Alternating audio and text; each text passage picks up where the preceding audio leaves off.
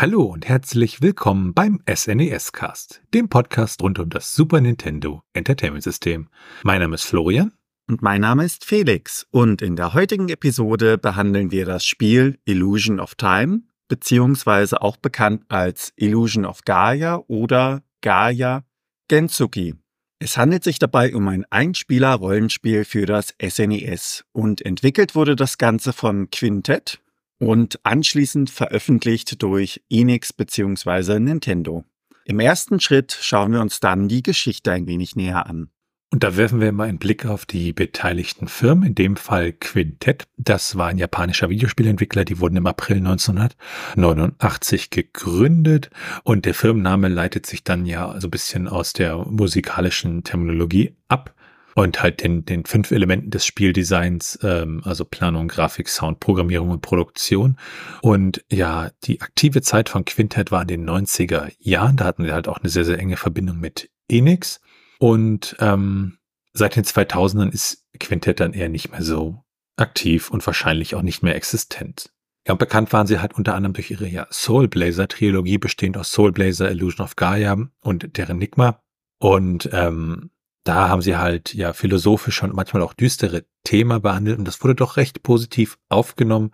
Und seit 2002 ist das Unternehmen halt inaktiv. Da wurde nochmal in so einem äh, Bulletboard in äh, so ein ja, Spiel angekündigt, aber da passierte dann nichts mehr.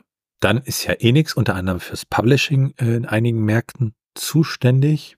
Und Enix ähm, war auch ein japanischer Videospielverlag, der auch Videospiele äh, und Anime und Manga produzierte und äh, sehr, sehr bekannt äh, war halt für die Dragon Quest-Reihe. Mittlerweile ist Enix ja äh, mit Square zu Square Enix fusioniert im Jahr 2003. Und dann gucken wir noch mal ganz kurz zu Nintendo. Ja, die Firma wurde ja 1989 gegründet und hier hat äh, auch Nintendo teilweise als Publisher mitgewirkt, zum Beispiel im US-amerikanischen Markt. Und zu Nintendo an sich haben wir in vielen, vielen Episoden davor schon einiges gesagt. Und so schauen wir dann auf die Entwicklung des Spiels.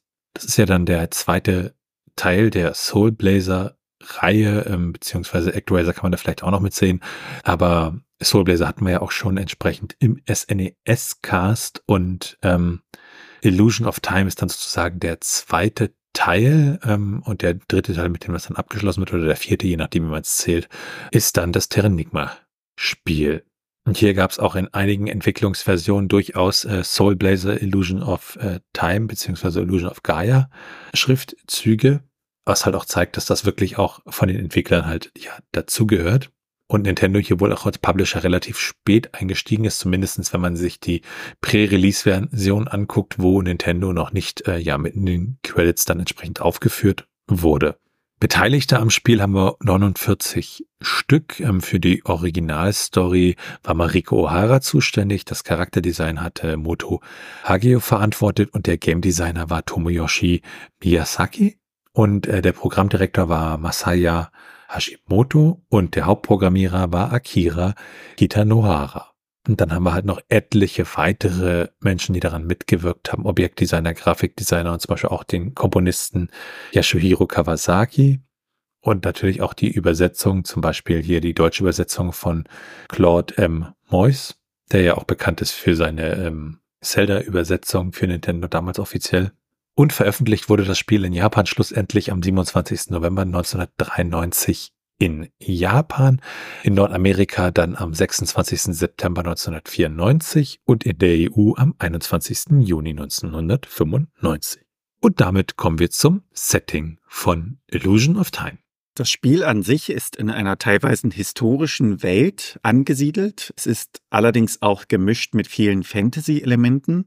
Und grob spielt das Ganze im Zeitalter der Entdeckungen, welches vergleichbar mit dem 16. Jahrhundert hier in der realen Welt ist, denn auch im Spiel wird Christoph Kolumbus mindestens einmal erwähnt.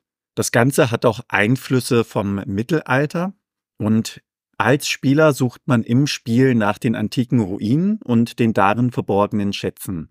In diesem Zeitalter ist der Spieler natürlich nicht der Einzige, der dorthin geht, um nach den Schätzen zu suchen, sondern es gibt auch viele andere. Einige kamen zurück, andere sind bis zum Spielbeginn verschollen und nur sehr selten kamen auch Suchende zurück mit etwas Gold oder anderen wertvollen Gegenständen. Einer, der dazugehörte, war der Vater von Will, dem Hauptprotagonisten des Spiels. Will und sein Vater waren im Begriff, den Turm von Babel zu erforschen und haben sich auf dem Weg dorthin in ein Schiff begeben, das dann in einem Unwetter verschwand. Wills Vater stirbt dabei, allerdings kommt er an sich selbst mit dem Leben davon und findet dann wieder zurück in sein Heimatdorf, allerdings begleitet von einer Gedächtnislücke und einer gefundenen geschnitzten Flöte. Diese spezielle Flöte gibt Will auch besondere Kräfte. Er kann damit Portale zum dunklen Raum sehen bzw. betreten. Und dort kommt er ins Gespräch mit Gaia. Diese rät ihm zu einer Weltreise, um einer kommenden Bedrohung Herr zu werden, die sonst die gesamte Welt vernichten würde. Und damit springen wir dann gleich weiter zum Gameplay von Illusion of Time. Da schauen wir uns als erstes einmal das Bildschirmlayout an. Links oben sieht man das Leben des Helden. Mittig sieht man die erworbenen ja, Zusatzleben in dem Sinne. Und rechts sieht man die Energie des Gegners. Das Ganze nimmt relativ wenig Platz im Spiel weg und der größte Teil, wie gewohnt, ist für das Spielgeschehen an sich reserviert. Im Spiel ist es möglich, die Karte aufzurufen und sich durch die verschiedenen Fenster, also zum Beispiel den Ausrüstungsbildschirm zu scrollen. Zu Beginn des Spiels landet man in einem dunklen Raum, dem Dark Space. Hier trifft man, wie beim Setting erwähnt, Gaia das erste Mal und Gaia gibt Will den Auftrag, seine Heimat zu verlassen und die Welt vor dem Untergang bzw. dem drohenden Übel zu retten, indem er das Rätsel um den Turm von Babel löst. Bei diesem ominösen Übel handelt es sich um einen Kometen, welcher, wie sich im späteren Spielverlauf herausstellt, eine uralte Waffe ist. Sie wurde im letzten Bläserkrieg eingesetzt und besitzt die Macht, die Form der Welt zu verändern. In dem Sinne wird die gesamte Realität gewissermaßen umgestaltet. Denn wenn das Licht des Kometen auf die Welt trifft, verwandelt sich diese in die moderne Welt, wie wir sie aktuell kennen. Durch das Sammeln spezieller Artefakte, die sogenannten mystischen Statuen, soll verhindert werden, dass die Realität, so wie wir sie kennen, beziehungsweise so wie sie im Spiel dargestellt ist, verändert wird und das wird erreicht mit Hilfe der ultimativen Macht in Form des Feuervogels. Was die Spielemechaniken angeht, gibt es Ähnlichkeiten zu den Zelda-Teilen beziehungsweise zu den Spielen Secret of Mana und dem später erschienenen Terranigma. Es ist eine Echtzeitsteuerung, in der man sich diagonal auf allen acht Richtungen bewegen kann. Allgemein kann man mit dem Spieler attackieren, springen, die Sprungattacke ausführen, blocken, rennen, als auch die Fähigkeit der Telekinese nutzen. Daneben gibt es noch weitere Attacken, die man im Laufe des Spiels erlernt. Es gibt hier nicht nur den Spieler Will an sich, sondern es folgen auch noch zwei Verwandlungen, denn Will kann sich in den Ritter Freedom verwandeln. Dieser ist etwas langsamer, aber stärker und im späteren Spielverlauf wird eine zweite Verwandlung in Shadow, eine ja manifestierte Energieform, wenn man so mag, freigeschaltet. Die Handlung im Spiel ist ein wenig stärker ausgeprägt als im Teil davor, allerdings sind Rätsel hingegen eher selten drin. Im Spiel selbst fällt es sehr schnell auf, dass es keine Art von Erfahrungssystem gibt, wie man es kennt. Das ganze Spiel ist auch relativ linear aufgebaut. Normalerweise tötet man die Monster und bekommt dadurch Erfahrung und kann diese gewonnenen Erfahrungspunkte, welche zu einem Level abführen, dann jeweils in die Fähigkeiten des Charakters investieren. In Illusion of Time ist es hingegen so, dass man die Monster besiegt und sobald man alle Monster in einem gewissen Areal besiegt hat, dieses Areal dann abgeschlossen wird. Und sobald ein Areal abgeschlossen wird, bekommt man eine gewisse Steigerung der Werte des Helden. Das Ganze wird dann dargestellt durch ein Juwel, das der Spieler einsammelt. Die Monster tauchen zwar unter gewissen Bedingungen erneut wieder auf, allerdings bringt es nichts, diese wieder und wieder zu besiegen. Die Werte, die man bis zu diesem Zeitpunkt gesammelt hat, bleiben gleich, es sei denn, es handelt sich um ein neues Areal, in dem man noch nicht alle Monster besiegt hatte.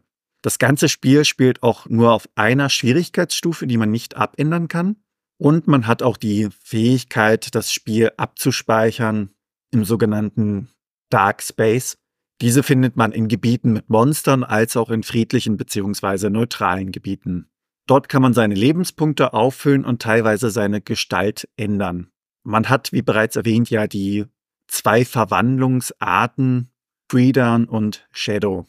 Im Normalfall ist es ja unabdingbar, dass man irgendwann im Verlaufe des Spiels einmal stirbt. Und hier gibt es auch eine interessante Mechanik. Als Spieler sammelt man die Steine bzw. die Juwelen, die die Feinde jeweils, wenn man sie besiegt, auf dem Boden hinterlassen.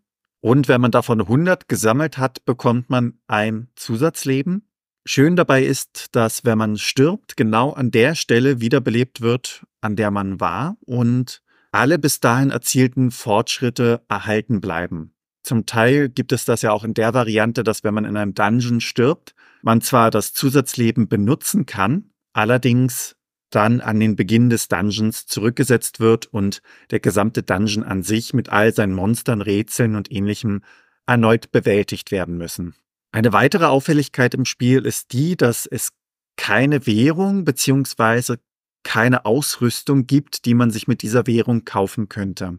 Die einzige Ausnahme von der Regel ist die Heilung durch die Kräuter, die man jeweils im Spiel finden kann.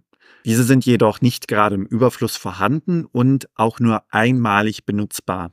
Im Vergleich zu anderen Spielen wird hier auch die Zugänglichkeit zu den Gebieten, die man bereits geschafft hat, eingeschränkt, denn das Ganze ist, wie gesagt, relativ linear gestaltet. Es gibt das eine Hauptquest und es gibt das eine Nebenquest. Das Hauptquest in dem Sinne ist es, die Welt zu retten und beim Nebenquest geht es darum, 50 rote Juwelen zu sammeln, um dann in ein extra Dungeon zu kommen.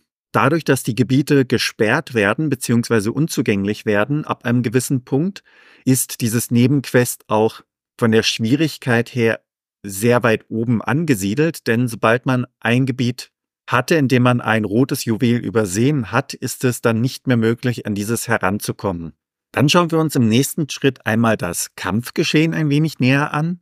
An sich ist das Ganze relativ einfach gestaltet, denn die Charaktere haben die gleichen Werte bei der Verteidigung und der Gesundheit, sind aber unterschiedlich stark in ihren Verwandlungsformen. In den meisten Fällen bzw. die längste Zeit im Spiel befindet man sich eher im Nahkampf mit den Gegnern, Angegriffen wird dabei auf eine sehr spezielle Art und Weise, denn im Normalfall hat man in irgendeiner Art und Weise einen Bogen, ein Schwert oder eine Keule, mit der man angreift, eventuell auch magische Dinge und Zaubersprüche.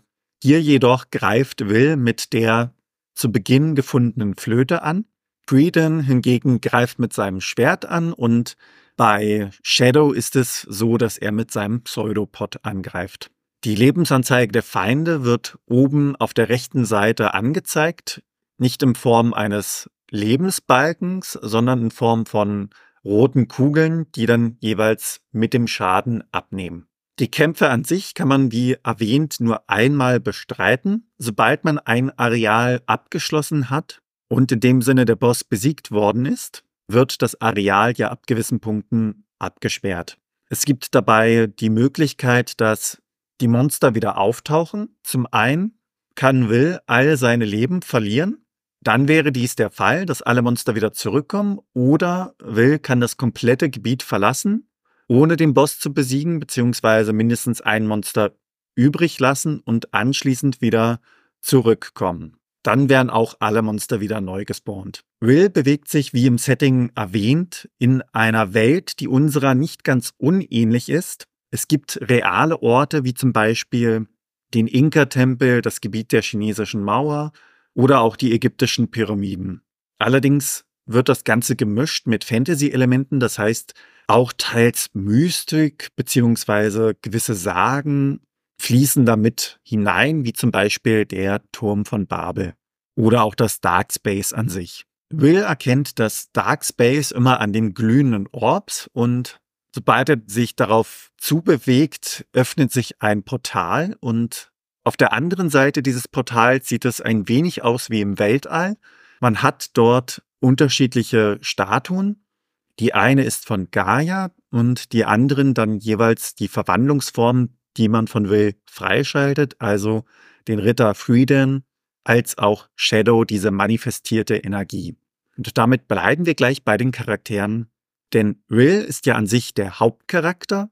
Es handelt sich dabei um einen Jungen, der das Erforschen liebte mit seinem Vater und er ist sich durchaus seiner Aufgabe und der damit einhergehenden Bürde bewusst.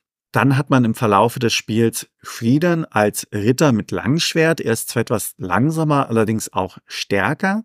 Und die stärkste Form, die man dann gewissermaßen erreichen kann, ist die der manifestierten Energie mit dem Namen Shadow. Diese drei ja, Instanzen von Will kann man spielen. Man wird auf der Reise allerdings nicht allein gelassen, denn es gibt auch noch Nebenprotagonisten, wie zum Beispiel Kara, die Prinzessin vom Königreich und mitunter ein wenig verwöhnt. Sie ist auf der Flucht von ihren Eltern, die mit der Zeit ja immer grausamer werden. Begleitet wird sie dabei vom sympathischen Hausschwein Hamlet.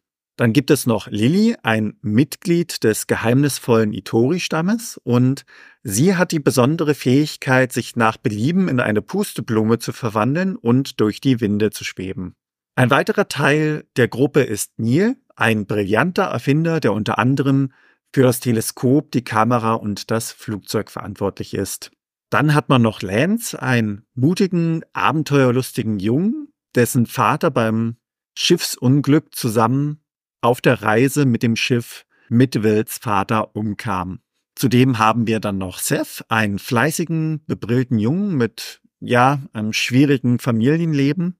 Und Erik, einen naiven Jungen, der jünger ist als die anderen, aber das Ganze dann durch einen mutigen Geist ausgleicht. Man bestreitet dann das Abenteuer und kommt der dunklen Bedrohung immer näher. Im Spielverlauf stellt sich dann heraus, dass Will und seine Freundin Kara jeweils eine Seite eines Ritters darstellen, die helle bzw. die dunkle. Da werden gewissermaßen Gut und Böse gespiegelt und gegenübergestellt. Das gleiche Prinzip kann man auf den Kometen übertragen, denn es gibt Gaia als helle Seite, die Will auf ihrem Abenteuer hilft. Und es gibt Dark Gaia, also die dunkle Seite, die dann der Komet ist. Gemeinsam wird es dann geschafft, diese Bedrohung, also den Kometen, abzuwehren und es folgt eine Sequenz, in der Wills Eltern in Form von Geistern ihm mitteilen, dass die Welt sich wieder normalisieren wird. Allerdings gibt es da ja ein Haken, beziehungsweise ein Opfer, wenn man so möchte, was gebracht werden muss. Und das ist, dass alle die Erinnerung an das Abenteuer verlieren werden. In der Schlussszene, die nicht ganz eindeutig ist, sieht man dann, dass man sich in einer modernen Schule befindet und es gibt Hinweise beziehungsweise es wird darauf hingedeutet, dass Will und seine Freunde zwar gemeinsam in diese Schule gehen und miteinander befreundet sind, aber wirklich ihr Abenteuer dann komplett vergessen haben. Und damit springen wir dann zur Steuerung. Mit dem Digitalkreuz bewegt man sich in die jeweiligen acht Richtungen. Mit der Select-Taste kann man in das Ausrüstungsfenster hineinkommen. Mit der Start-Taste bestätigt man mitunter und mit der A-Taste attackiert bzw. redet man mit den jeweiligen NPCs.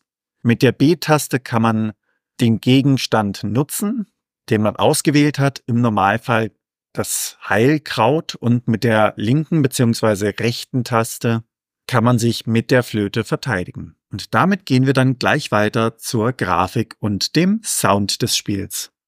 Ja, das Spiel an sich ist bunt und RPG-mäßig, könnte man sagen. Also wir haben halt die, die Sprites und die wunderschöne Umgebung. Ähm, das Ganze ist auch sehr, sehr farbenfroh.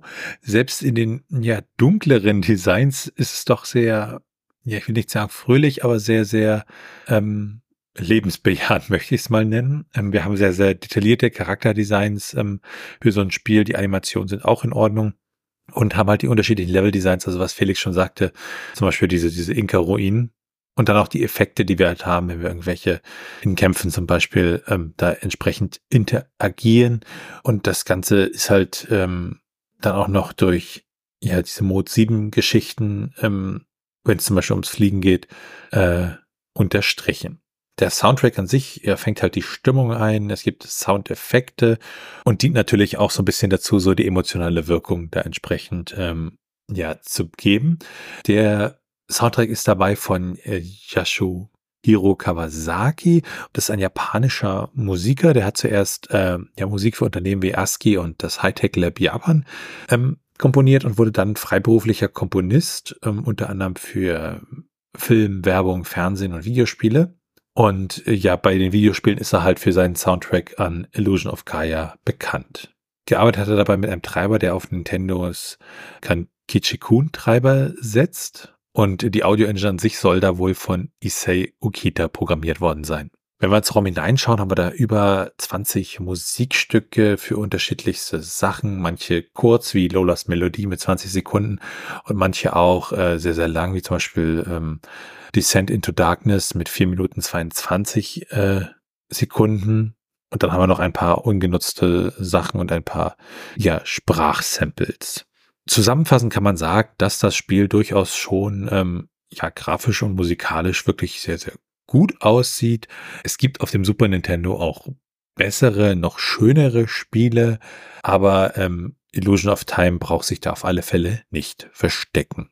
Und damit kommen wir zur Strategie. Im Internet kann man sich die Karten ansehen für die einzelnen Gebiete, die man jeweils im Spiel besucht. Das gibt einem schon einen relativ guten Überblick. Empfehlenswert sind auch die vorhandenen Guides für die 50 Juwelen, um den Extra-Dungeon freizuschalten.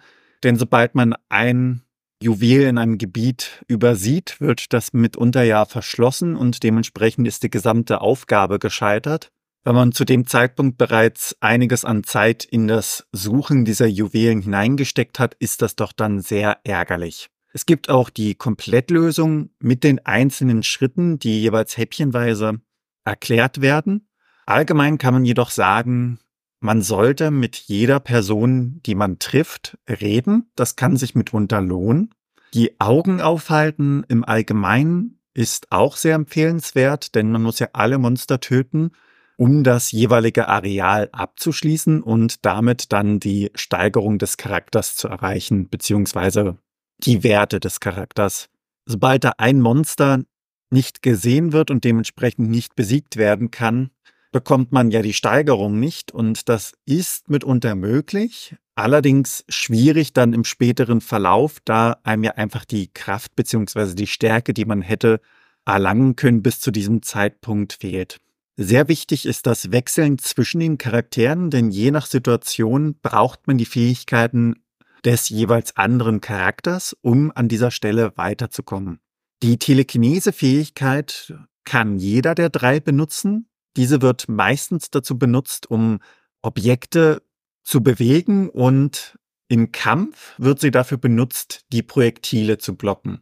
Man kann allerdings auch mit der Telekinese-Fähigkeit die dunklen Juwelen einsammeln. Das heißt, das Ganze wirkt dann wie ein Magnet.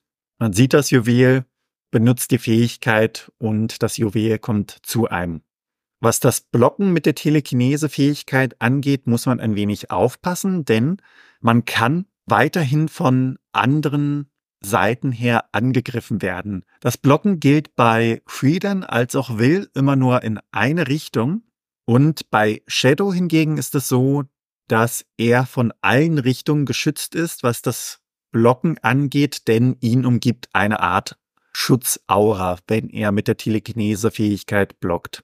Dann schauen wir uns im nächsten Schritt einmal die drei Hauptcharaktere bzw. Alter Egos an. Mit Will an sich beginnt man. Dieser hat den Sprungangriff und den Standardangriff. Beide können von Beginn an ausgeführt werden.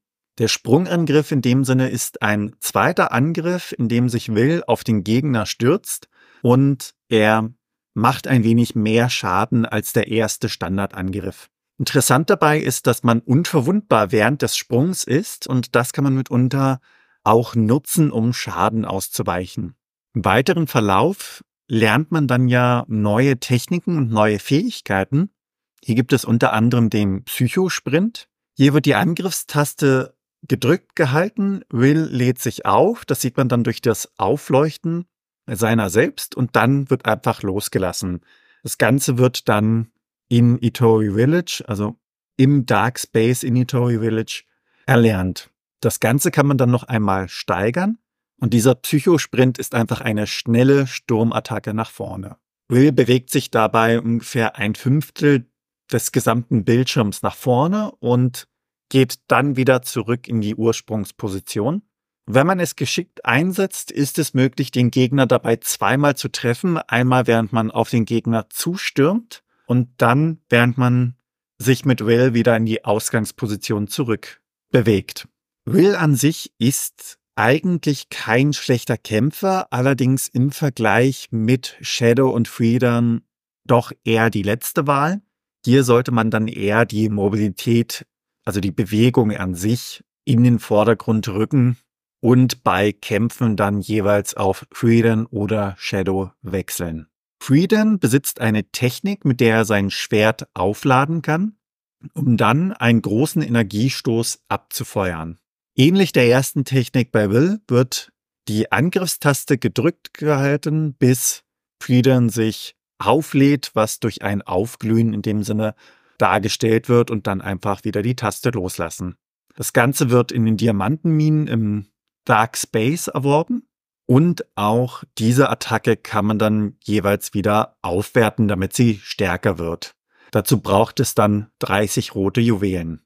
Dabei zu beachten ist, dass sich die Explosion in der gleichen Geschwindigkeit ausbreitet bzw. bewegt, in der Freedom gerade rennt. Das heißt, je schneller Freedom in dem Sinne ist, desto schneller ist auch diese Attacke. Die Grundform dieser Attacke ist relativ nett, allerdings macht es mitunter mehr Mühe, das Ganze aufzuladen, als eine Standardattacke zu nutzen. Anders sieht das Ganze dann wirklich nach dem Power-Up aus, Sobald man dieses hat, ist diese Attacke wirklich gut einzusetzen. Freedom ist bis zum letzten Bosskampf im Grunde der stärkste Charakter und ist zu Beginn wirklich in jeder Hinsicht Will überlegen. Er hat eine größere Reichweite und mehr Schaden je Treffer. Und damit kommen wir dann im nächsten Punkt zum letzten Charakter mit dem Namen Shadow. Diese manifestierte Energie hat auch wiederum Fertigkeiten, genauso wie Will und Freedom. Er wird der stärkste Charakter, allerdings erst gegen Ende des Spiels, denn er lernt die Technik des Feuervogels, einen Angriff, den man unmittelbar vor den letzten beiden Bosskämpfen bekommt. Und anstatt seines normalen Angriffs feuert hier Shadow einen großen Feuervogel als Projektil ab. Einziger Nachteil in dem Sinne ist einfach, dass man diese Attacke wirklich gegen Ende des Spiels bekommt und nicht mehr allzu oft einsetzen kann. Grundsätzlich kann man also sagen, Will ist eher für das Erkunden der Karte gut und kleinere Kämpfe. Shadow wird im Endgame bei den letzten Bossen extrem stark und für alle anderen Bosse bzw. Kämpfe kann man Freedom benutzen. Damit springen wir dann zu den Cheats und Geheimnissen des Spiels. Ja, so richtige Cheats in dem Sinne haben wir da nicht, aber wir haben einige versteckte Geheimnisse im Spiel. So kann man zum Beispiel durch eine bestimmte Herangehensweise dafür sorgen, dass man ein, ein, ein rotes Juwel halt äh, ja, sinnvoller bekommt. Oder dass man zum Beispiel eine Statusverbesserung erhält. Und auch es gibt ja eine geheime Menschen, die man auch finden kann. Und halt, man bekommt auch bestimmte Sachen, äh, wenn man halt eine bestimmte Anzahl roter Juwelen da sammelt. Wenn man sich die Cheatcodes anguckt, also bei Cheatcodes ist es ja so, da werden ähm, Speicherstellen in der Konsole bzw. im Arbeitsspeicher der Konsole überschrieben, zum Beispiel der Wert für die Anzahl der Leben immer mit 99. Und das wird erreicht durch so Schummelmodule wie das Pro Action Replay oder auch ähm, Emulatoren. Und hier gibt's für Illusion of Gaia beziehungsweise Illusion of Time eine ganze Menge an Cheatcodes, ähm, um halt äh, doppelte oder dreifache Energie von Kräutern zu bekommen oder diese Juwelenchecks äh, ja zu setzen, dass man sozusagen gleich dann die entsprechenden Belohnungen dafür bekommt. Man kann die HP auf unendlich setzen, die Stärke auf das Maximum setzen und auch die Anzahl der Juwelen natürlich manipulieren und noch eine ganze Menge mehr. Wie zum Beispiel sich bestimmte Items ähm, die man benötigt, äh, entsprechend hineinschummeln. Damit kommen wir dann zu den Unterschieden von Illusion of Gaia bzw. Illusion of Time. Da gab es ja unterschiedliche äh, ja, Prototypen und Pre-Releases. Ähm, in dem Prototyp fehlt zum Beispiel das Nintendo Presents in der japanischen Version. Und auch die Titelscreens sehen da halt noch anders aus. So haben wir zum Beispiel einen US-Prototyp, wo halt steht Soul Blazer Illusion of Gaia. Und andere Sachen, die sich unterscheiden, ist zum Beispiel, dass der Text in diesem Prototypen sehr, sehr langsam scrollt, also langsamer als in der fertigen Version. Dann gibt's auch so Sachen, dass zum Beispiel in bestimmten äh, Zwischensequenzen kein Ton gespielt wird. Und auch der Abspann sieht zum Beispiel noch anders aus in diesem Prototypen. Wenn wir uns die Unterschiede der originalen Version angucken, das fängt dann schon mit dem Enix-Screen an, der ist halt in Japan grün. In den USA heißt es dann noch N und Production unter dem Logo, also in NX Production. Und da ist das Ganze violett und in Europa ist es dann auch wieder in NX Production, aber das Logo ist wieder grün. Der Titelscreen ist natürlich auch äh, ja unterschiedlich. Ähm, da haben wir im Japanischen steht da Gaia Gensuki, was man ja ganz roh übersetzen könnte mit The Gaia Fantasy Chronicle. Und in Europa ist das Ganze dann als Illusion of Time und in den USA als Illusion of Gaia im Titelscreen gekennzeichnet und die Logos sind dann natürlich auch unterschiedlich. Und die europäische Version hat dann noch so ein bisschen, da dreht sich die Erde nicht. Äh, das heißt, es sieht dann noch ein bisschen ja unschöner aus. Und dann hat man unterschiedliche Objekte ähm, ja ausgetauscht und teilweise auch die Paletten geändert. Also das sieht in der japanischen Version dann zum Beispiel ein bisschen grauer aus, während die US-Version so ein bisschen bunter, knalliger aussieht. Auch bestimmte Animationen haben sich dann leicht geändert, was man dann zum Beispiel bei den Wolken sieht, weil sie teils da andere sind. Und dann haben wir natürlich noch die, ja, die Zensur. Das heißt, äh, Nintendo of America hat halt ähm, religiöse Bezüge gestrichen, hat dann zum Beispiel Kreuze durch eine Statue ersetzt und das zum Beispiel auch der Endgegner der US-Version äh, ja sich unterscheidet von der japanischen Version, ähm, wobei man davon ausgeht, dass die Entwickler da sozusagen äh, ja sich da nochmal für die ursprüngliche Version dann entschieden haben. Davor ist so ein ja Vogel-Schlangen-Hybrid als Gegner an der Stelle und ähm, dass man das dann sozusagen nochmal mit dem klassischen, mit dieser babylonischen Statue wieder ersetzt hat, die man sich ursprünglich gedacht hat. Ja, dann gab es natürlich auch Übersetzungen äh, ins Deutsche, Französische und Spanische. Da ist ganz interessant, dass die französische Version da nochmal einige wesentliche Änderungen am Skript vorgenommen hat und dann sozusagen auch ja Verweise auf Personen wie Nosferatu äh, oder Franz Kafka mit eingefügt wurden. Damit kommen wir dann zu den technischen Daten. Wir schauen uns ja das ROM an, schauen hinein, ähm, lesen auch die internen Header aus. Und hier bei Illusion of Gaia ist es so, dass wir ein 16 Mbit ROM haben, also ein 2 Megabyte ROM. Es ist ein ROM mit einer Pufferbatterie für das SRAM, also um die Spielstände zu speichern und es handelt sich um ein sogenanntes Fast-ROM mit einer Zugriffszeit von 120 Nanosekunden. Der interne Titel ist äh, Gaia Gensuku 1 JPN in den USA. Man nimmt an, dass das da die äh, entsprechende Prototyp-Version war. Ansonsten Illusion of Gaia USA für die USA, Illusion of Time SPN für Spanien, äh, Gaia Gensuku 1 JPN ähm, für die japanische Version und die deutschen Versionen heißen dann, beziehungsweise die europäischen Versionen heißen dann Illusion of Time GRM, Illusion of Time FRA, Illusion of Time Eng für die englische Version und das alles jeweils groß geschrieben und die Wörter entsprechend auseinander getrennt. Dann die Portierung und Nachfolger. Die Spiele wurden in der Form nicht re-released. Wir haben ja da diese Reihe aus Soul Blazer, Illusion of Gaia, Terranigma und äh, der Grand Stream Saga für die PlayStation gab es da 1997 noch was als Nachfolger, könnte man das betrachten. Und ähm, aber ein Re-Release gab es auch nicht, weil auch durch ja die Sache von Enix ist halt die ganze Geschichte relativ kompliziert, äh, wie das mit den Rechten aussieht. Man nimmt allerdings an, dass sie eigentlich bei Square Enix gelandet sind, also die Rechte von Quintett in dem Moment. Enix war ja da nur der Publisher an der Stelle. Ja, und das Ganze wird ja auch mal als diese Soul Blazer ähm, ja, Trilogie betrachtet, weil sie halt um ähnliche Motive wie Tod, Wiederauferstehung und Götter des Lichtes und der Dunkelheit ähm, handeln. Und damit kommen wir zum Trivia. Durchschnittlich kann man in dem Spiel 13 Stunden verbringen. Wenn man sich beeilt, schafft man das in knapp neuneinhalb Stunden. Und wenn man alles erkunden möchte, sich also Zeit lässt, dann kann man 16 bis 17 Stunden in dem Spiel verbringen. Wenn man sich die Preise des Spiels anschaut, bekommt man die Cartridge lose in Deutschland für rund 23 Euro und doch etwas teurer das ganze Complete in Box für rund 206 Euro. Im US-amerikanischen Raum ist das Verhältnis der Preise ähnlich. Die Cartridge-Lose bekommt man für rund 30 US-Dollar und das ganze Complete in Box wiederum etwas teurer für rund 90 US-Dollar. Wenn wir uns dann die Verkaufszahlen anschauen, da ist es da so, dass man ungefähr 650.000 Cartridges weltweit verkauft hat, ungefähr 200.000 Kopien in Japan, 300.000 Kopien in Nordamerika und ungefähr 150.000 Kopien in Europa. Ähm, mal zum Vergleich, den ersten Teil Soul Blazer, da hat man dann 295.000 Cartridges verkauft. Ja, im Spiel selbst gibt es auch eine ganze Menge ja ungenutzte Items und ungenutzte Grafiken. Zum Beispiel äh, The Back of Gold ist etwas, was nicht benutzt wird und auch ungenutzte Grafiken äh, wie bestimmte Statuen und Sprites, die halt nicht benutzt werden. Da gibt's auch einen Sprite, der so ein bisschen an Kirby erinnert, wenn auch die Ähnlichkeit nur zufällig ist. Und es gibt auch Texte, zum Beispiel This is a Green Apple, der halt äh, ja entsprechend benutzt wird das hat allerdings nichts damit zu tun, dass man diese Texte nicht ins Spiel integriert hat, sondern die Person, die man da ansprechen könnte, ja sozusagen nicht normal angesprochen werden können, ohne zu cheaten. Und daher kommen dann diese Texte. Dann gibt es auch noch eine Möglichkeit, über Cheatcodes ein ja, Debug-Menü anzuwenden, nämlich dann hat man dann einen Dialog, Hello, I am Debugman, where are you to go? Und man kann dann halt zu bestimmten Orten wechseln und bekommt auch gleich nochmal die maximale HP und äh, ähm, alle Spezialfähigkeiten.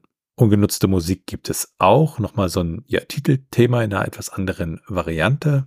Und es gibt auch, äh, ja, ungenutzten Code und zum Beispiel auch interessante Sachen, wie das die Stadt, die man halt sieht, äh, in dieser einen Zwischensequenz, diese moderne Stadt, die ist halt im Wesentlichen viel, viel größer. Da kann man noch einige Sachen entdecken, wie zum Beispiel ähm, die Shinjuku-Station, der größte Bahnhof der Welt sozusagen.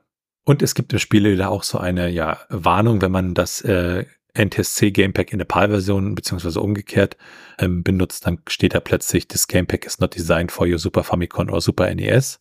Ähm, sowas hatten wir ja zum Beispiel auch beim Metal Marines. Damit kommen wir zu den ROM-Hacks. ROM-Hacks sind ja immer so Modifikationen des ROMs, wie zum Beispiel Besetzung oder neue Strecken bei Super Mario Kart. Und hier gibt es äh, einige ROM-Hacks, ähm, einen ROM-Hack für einen Sprint-Button und einen ROM-Hack, womit man Apokalypse Gaia wieder zurückholt, also einen sozusagen den ursprünglichen Bosskampf äh, ja wieder hineinbringen tut. Dann haben wir Retro-Achievements. Achievements an sich kennen wir ja bei Plattformen wie Steam, so kleine Errungenschaften. Das gab es natürlich ähm, bei Plattformen wie dem SNES e dann nicht. Allerdings mit speziellen Emulatoren kann man da jetzt auch Achievements bekommen.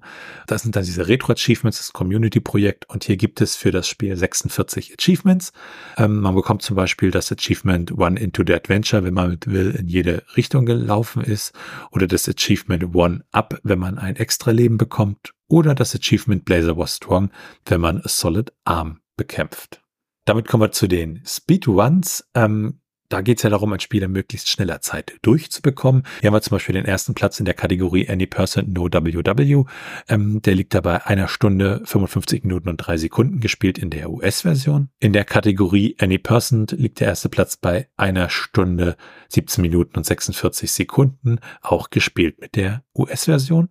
Und All Bosses No WW liegt der erste Platz bei zwei Stunden, neun Minuten und sechs Sekunden, ebenfalls gespielt mit der US-Version. Und damit werfen wir einen Blick auf das Handbuch. Auf dem Cover des Handbuchs begegnet uns der Schriftzug Explorer Nintendo Power Handbook. Mittig sieht man dann so blaues Wabern und man sieht die Erde, welche mit dem Schriftzug Illusion of Gaia verbunden ist. Mit 27 Seiten werden dem Spieler das Setting erklärt, die ersten Schritte, die Steuerung, als auch ein wenig zur Welt gezeigt. Das Ganze wird durch Screenshots bzw. Zeichnungen unterstützt und allgemein durch viele farbige Aspekte bei den Überschriften als auch layout-technisch sehr schön geordnet dargestellt. Diese 27 Seiten des Handbuchs sind allerdings nur der erste Teil.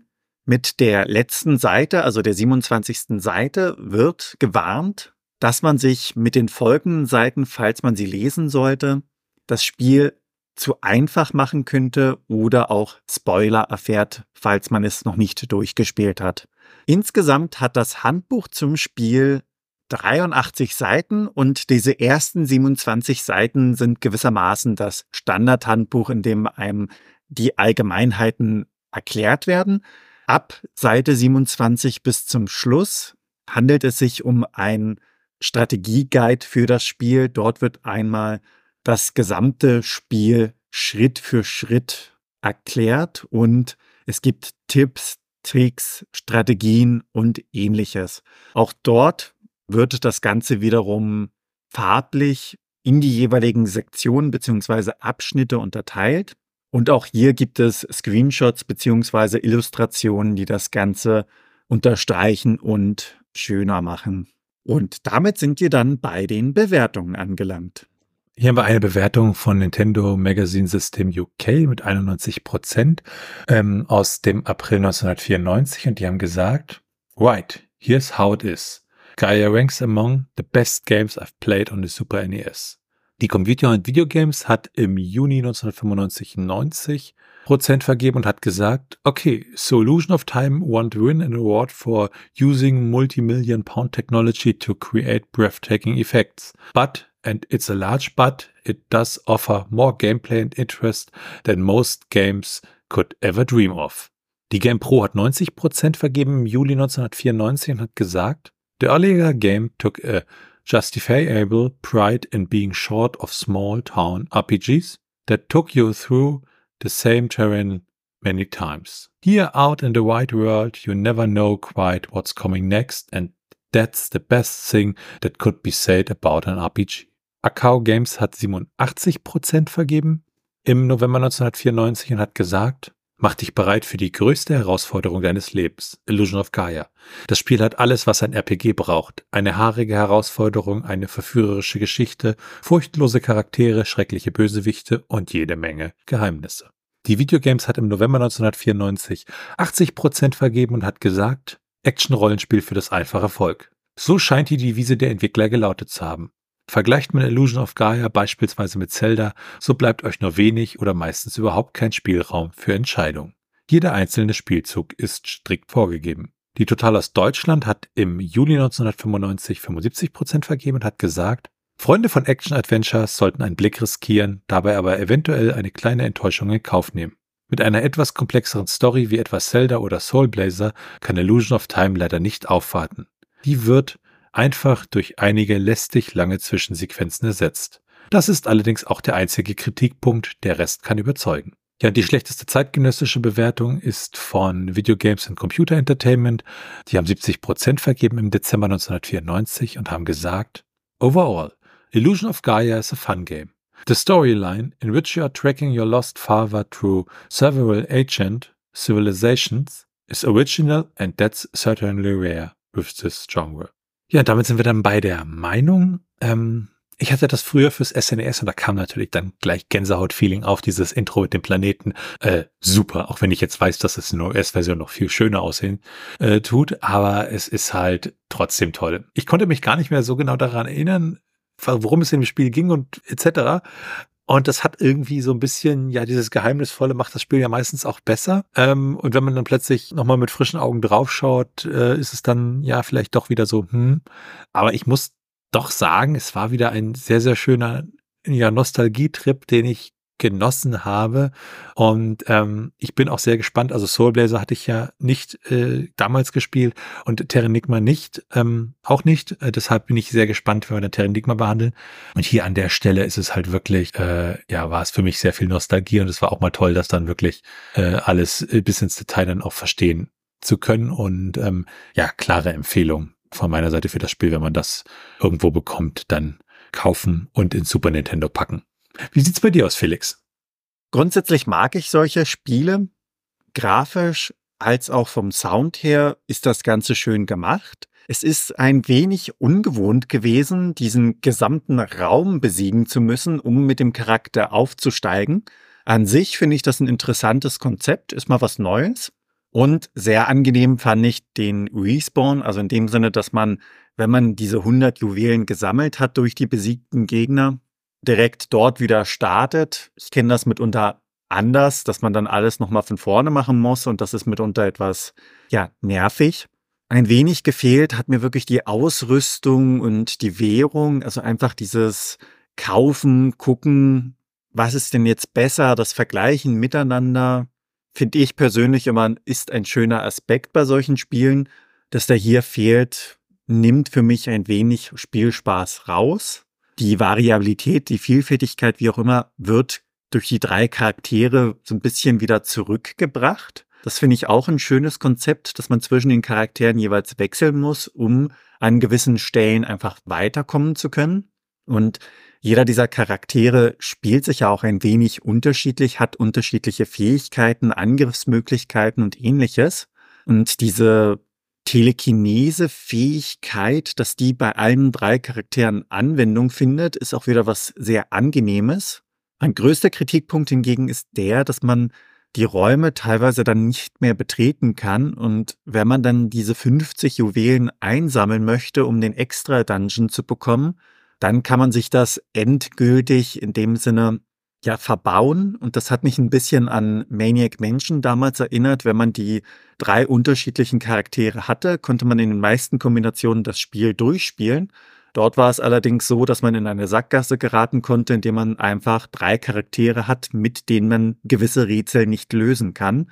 Das hat mich hier sehr stark wieder daran erinnert, dass man eine Stelle hat, an der man dann festsitzt und das in keinster Art und Weise rückgängig machen kann, mit der einzigen Ausnahme, das Spiel komplett von vorne zu starten. Und das ist dann doch ein sehr frustrierender Punkt. Grundsätzlich jedoch ist das wirklich ein schönes Spiel und es ist auch sehr spielenswert beziehungsweise empfehlenswert. Wer also die Chance da mal hat und sich für diese Art von Spielen, also Rollenspiele in dem Sinne begeistern kann, der hat da durchaus seinen Spielspaß, glaube ich. Und damit sind wir am Ende dieser Episode vom SNES-Cast. Wenn ihr Fragen, Anmerkungen, Themenvorschläge oder Kritik habt, dann könnt ihr uns gerne schreiben per Mail an info.snescast.de und ihr könnt uns auch auf unserer Webseite unter den einzelnen Episoden Kommentare zu diesen hinterlassen. Bewertet uns bei Apple Podcasts und anderen Podcast-Portalen und natürlich könnt ihr uns auch persönlich empfehlen. Ihr könnt uns auf Steady unterstützen, da freuen wir uns drüber und es hilft uns, diesen Podcast zu machen. Im Gegenzug erhaltet ihr dafür das eine oder andere kleinere Benefit. Für unsere bisherigen Unterstützer an dieser Stelle ein ganz, ganz großes Dankeschön. Alles weitere dazu und rund um den Podcast findet ihr unter snescast.de. Tschüssi. Ciao.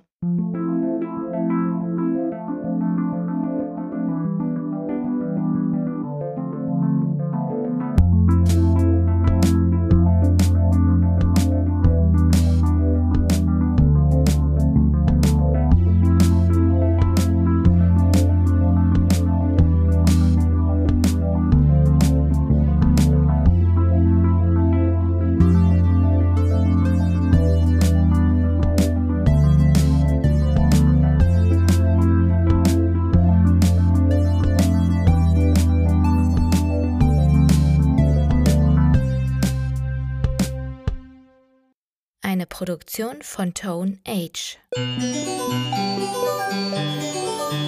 T1H.net